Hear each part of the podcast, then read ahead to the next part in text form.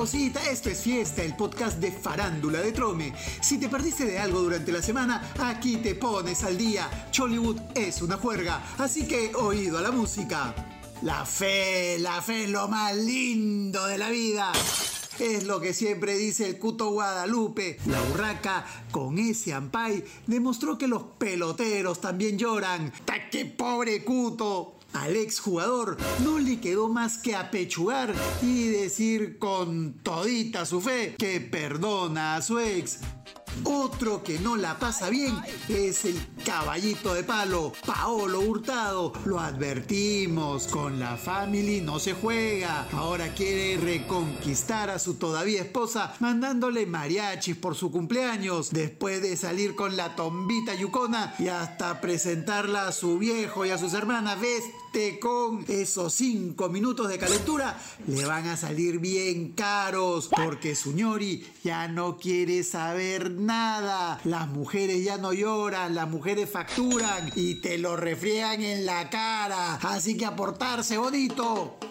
Si les contara el mensaje que llegó a nuestro WhatsApp, ya llega la pepita de la semana. Atentos, oído la música. En unos minutitos más. Causita, prepárate para jugar y ganar en familia con la nueva promoción de tu diario, papá. El Ludo Trome Aniversario.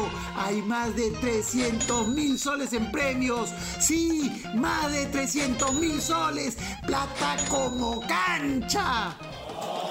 Y esta semana se coronó a la nueva Miss Perú Universo, Camila Scrivens, aunque para muchos ganó por insistencia, pues participó varias veces hasta que le ligó. Pero más allá de la elección, lo malo ha sido confirmar cómo este concurso, que antes era peleado por todos los canales de televisión para transmitirlo, hoy ha terminado siendo solo una secuencia dentro de un programa con candidatas corriendo de aquí para allá.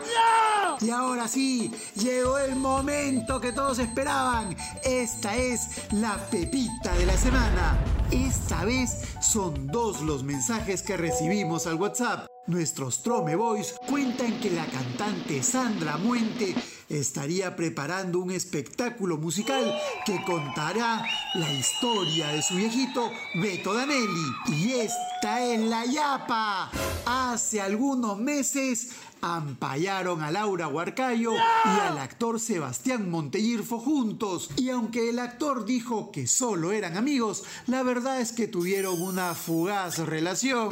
Ay, ay, ay. Es que la conductora no se habría acostumbrado al estilo de vida de niño grande que tendría Sebastián y habría sido solo un gusto del momento. Pues ahora nos cuentan que Laura estaría entusiasmada conociendo a un nuevo y misterioso galán, uno que al parecer tendría un estilo de vida similar al de ella.